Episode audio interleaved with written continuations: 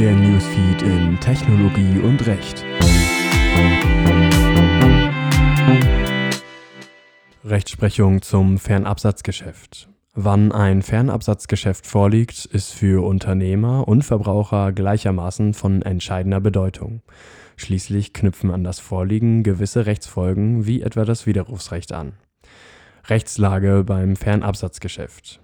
Grundsätzlich gibt der Paragraph 312c BGB darüber Aufschluss, wann ein Fernabsatzgeschäft regelmäßig anzunehmen ist Fernabsatzverträge sind Verträge, bei denen der Unternehmer oder eine in seinem Namen oder Auftrag handelnde Person und der Verbraucher für die Vertragsverhandlungen und den Vertragsschluss ausschließlich Fernkommunikationsmittel verwenden, es sei denn, dass der Vertragsschluss nicht im Rahmen eines für den Fernabsatz organisierten Vertriebs oder Dienstleistungssystems erfolgt Fernkommunikationsmittel sind dabei alle Kommunikationsmittel, die zur Anbahnung oder zum Abschluss eines Vertrags eingesetzt werden können, ohne dass die Vertragsparteien gleichzeitig körperlich anwesend sind.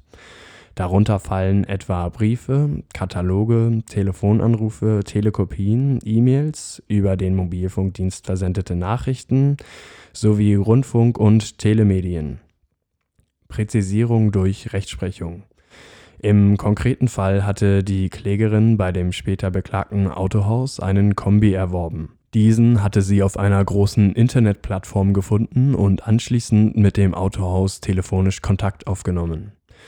Das Autohaus hatte ihr dann ein Bestellformular für das Fahrzeug per E-Mail übersandt. In der E-Mail wurde darauf hingewiesen, dass der Kauf erst mit schriftlicher Bestätigung oder Übergabe des Fahrzeugs zustande komme. Die Klägerin hatte das unterzeichnete Formular eingescannt, per E-Mail zurückgesandt und den Kaufpreis überwiesen. Anschließend holte ihr Mann den Wagen bei dem Autohaus ab. Später machte sie ein Widerrufsrecht geltend. Das Autohaus sah keine Grundlage dafür. Es macht geltend, kein Fernabsatzgeschäft zu betreiben. Die Anzeigen im Internet dienten allein der Werbung für die Fahrzeuge. Auf die Bestellung per E-Mail habe man sich ausnahmsweise eingelassen. Der Kauf sei aber erst mit Abholung des Fahrzeugs abgeschlossen gewesen. Diese sei unstreitig im Autohaus erfolgt. Man betreibe keinen organisierten Versandhandel mit Fahrzeugen. Die Meinung des Gerichts. Die Klage hatte keinen Erfolg. Das Gericht gab dem Autohaus Recht dass man Fahrzeuge online anbiete und ausnahmsweise vielleicht auch einen Autokauf per Internet und Telefon abstimme, genüge nicht, um von einem organisierten Fernabsatzsystem auszugehen. Nur bei einem solchen bestehe aber ein gesetzliches Widerrufsrecht.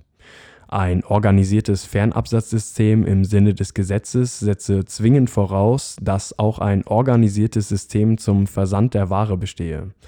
Das sei vorliegend nicht der Fall, da das Autohaus stets auf Abholung des Fahrzeugs am Firmensitz bestand.